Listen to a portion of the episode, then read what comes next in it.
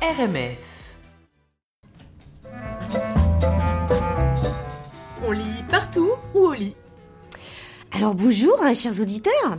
Alors comme vous le savez, j'étais au salon du livre la semaine dernière. Ah bah, ça, on n'a pas pu le manquer. Eh bah oui, parce que j'ai beaucoup crâné. Vraiment beaucoup crâné. J'étais une crâneuse de, de professionnels avec euh, Daniela Ferrière, euh, Philippe Besson, euh, Brett Easton Ellis et André Kourkov pour le pingouin que j'adore. Alors j'ai rencontré tout plein d'auteurs complètement ultra célèbres, mais aussi plein de moins célèbres, de pépites. mais tout aussi resplendissants et doués. Et je vais commencer une série avec le rappeur Webster. Ok. Euh, qui était euh, bah, l'invité d'honneur du Salon du Livre, de son vrai nom, Ali Ndiaye. Alors oui, un rappeur, moi qui suis plutôt adepte de l'instant kitsch, donc euh, plutôt plouc hein, que euh, vraiment pointu, euh, bah, j'interviewe des rappeurs. Eh ben oui, eh ben oui. Mais alors celui-ci, un, il est hyper gentil. Euh, deux, il est euh, super bon, vraiment, je vous conseille d'écouter euh, ce qu'il dit. Et il était invité d'honneur du salon, encore une fois. Il avait euh, une super actu avec sa BD Le Grain de Sable sur un personnage dont il va vous parler dans l'interview qui s'appelle, je me souviens plus du nom d'ailleurs, mais qui était le premier esclave qui arrive Olivier Lejeune voilà excusez-moi j'ai eu un petit voilà euh, maladie, qui était ça. le premier à arriver sur le au Québec donc ça parle de l'esclavage un, un, sujet qui lui tient beaucoup à cœur à Webster. Son album évidemment euh, à l'ombre des feuilles. Et puis 11 essais contre le racisme pour une euh, lutte systémique. Je propose qu'on l'écoute Bonjour euh, Webster, c'est vraiment un très grand plaisir de vous rencontrer. Merci pour votre temps. Vous êtes euh, ici au Salon du Livre invité d'honneur et vous avez euh, plusieurs œuvres que vous défendez ici au Salon du Livre, en plus d'être ce, cet invité d'honneur. Une BD avec le grain de sable, j'aimerais bien qu'on en parle tout à l'heure. Un album aussi avec À l'ombre des feuilles, même si je sais que vous avez fait un, un nouvel album dont vous pourriez peut-être nous parler aussi. Et 11 essais contre le racisme pour une lutte systémique. Vous venez de Québec, du quartier de Limoilou et euh, ce dont vous parlez beaucoup dans vos, euh, dans vos chansons. Et moi, j'aurais une première question. Alors, euh, le rap, c'est souvent euh, associé à, la, à une voix des opprimés, celle de la rue, etc. Qu'est-ce que ça veut dire pour vous, la reconnaissance du Salon du Livre, qui est une forme d'establishment quand même? Oui, donc premièrement, merci de prendre le temps de, de faire cette entrevue avec moi. Pour moi, le rap veut dire beaucoup de choses. Premièrement, le rap m'a permis de me donner une voix et de me donner un, peu un véhicule culturel. C'est-à-dire que, étant né à Québec, ayant grandi à Québec, je me suis jamais vu ou reconnu dans le paysage médiatico-culturel. C'est-à-dire que je me voyais pas à la télé, je m'entendais pas à la radio. Mais quand je commençais à écouter du rap, tout d'un coup, je me sentais plus proche de cet, élément culturel-là. Et c'est ce qui, inconsciemment, parce que je veux dire, j'avais 12 ans, j'avais pas cette analyse-là, mais je sais qu'inconsciemment, c'est ce qui m'a poussé vers le rap. Et donc, quand on dit que le rap, vraiment, c'est la voix des sans-voix, ben voilà. J'avais pas ma voix au chapitre, j'ai créé cette voix-là à travers le rap. Et donc, pour moi, oui, ça l'a ça m'a permis de, de, de m'exprimer. Puis bien sûr, le, le, le, rap est accessible à cette couche de la société qui est en marge, c'est-à-dire que ce soit une marge socio-économique, que ce soit une marge euh, dite culturelle. Ben, c'est pour ça que le, rap est aussi présent vers, dans ces quartiers-là, puis pour ces personnes, quelles qu'elles soient. Ah, merci beaucoup. Alors moi j'ai vu euh, un, clip à vous, une, une, chanson à vous qui s'appelle Rap Keb, et euh, j'ai envie de vous demander euh, bah, qu'est-ce qu'il a de spécifique le rap québécois? Qu'est-ce que c'est pour vous, au-delà des clichés un petit peu ben, le, rap québécois, pour moi, euh, déjà, a pris du temps à maturer. C'est-à-dire qu'avant, bon, euh, les gens euh, rappaient en anglais automatiquement. Puis bon, l'anglais fait partie du rap québécois aussi, parce qu'il y a des rappeurs québécois qui rappent en anglais. Mais avant, tout le monde rappait en anglais, parce que pour nous, c'était ça, le rap.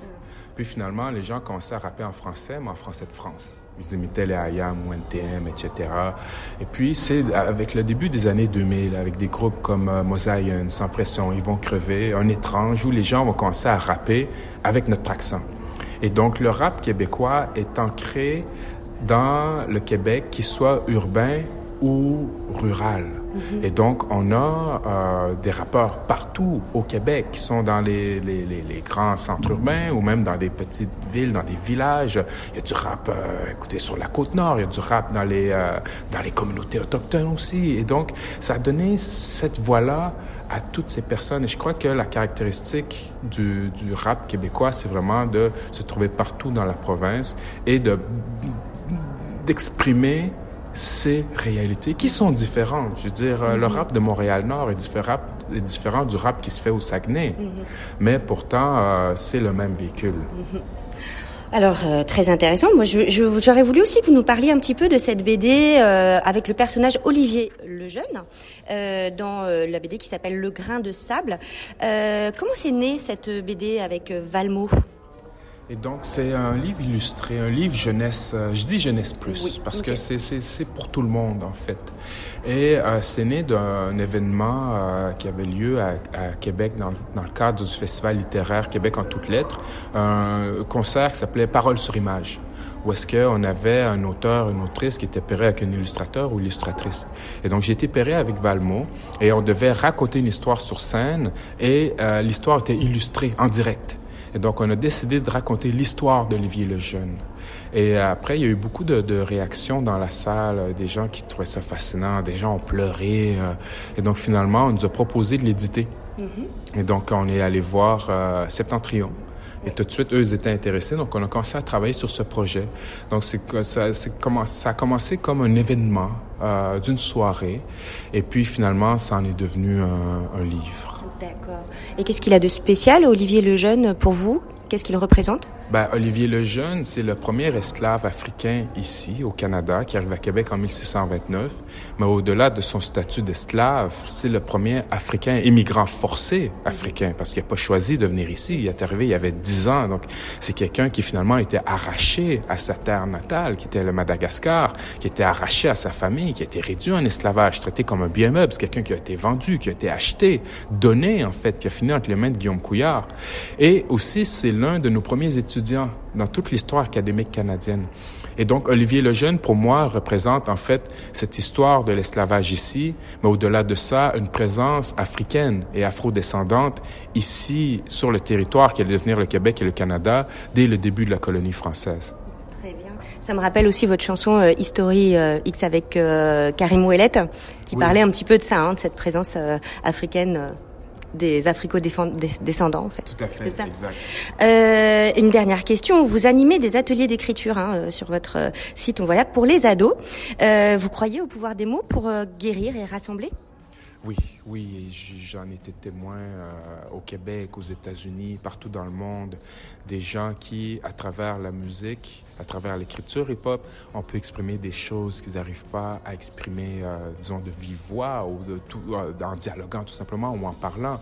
Et donc, ces, mots ont un, un, pouvoir énorme. On parle de rap, mais quel que soit, je veux dire, des génocides ont été créés à, à, travers les mots. C'est-à-dire qu'il y a eu des génocides à cause de discours.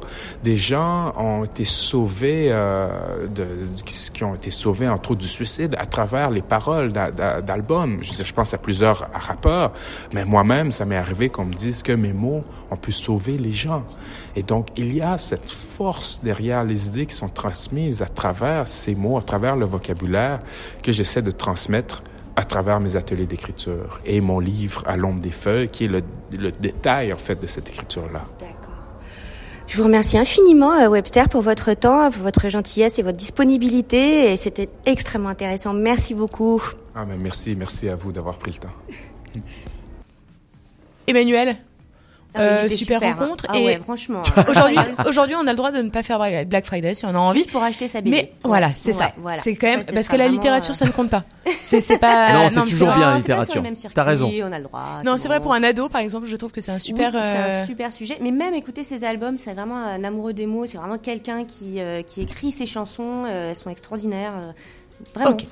Impeccable. Et en plus de ça, ça nous fait... Oui, il a une petite vibe un peu euh, MC Solar. Ah ouais. Trouvé... ouais, ouais. dans sa voix, tu veux dire euh, Dans sa voix, dans sa démarche, euh, dans ses textes et tout. Et ça nous fait une super transition, car, bien, car bientôt, bientôt tout de suite, hein, Gringe sera en studio. il oui. vient d'arriver. Et en attendant, eh bien, en attendant, on. En attendant, on clôt, on clôt le la chronique. C'était on lit partout ou au lit?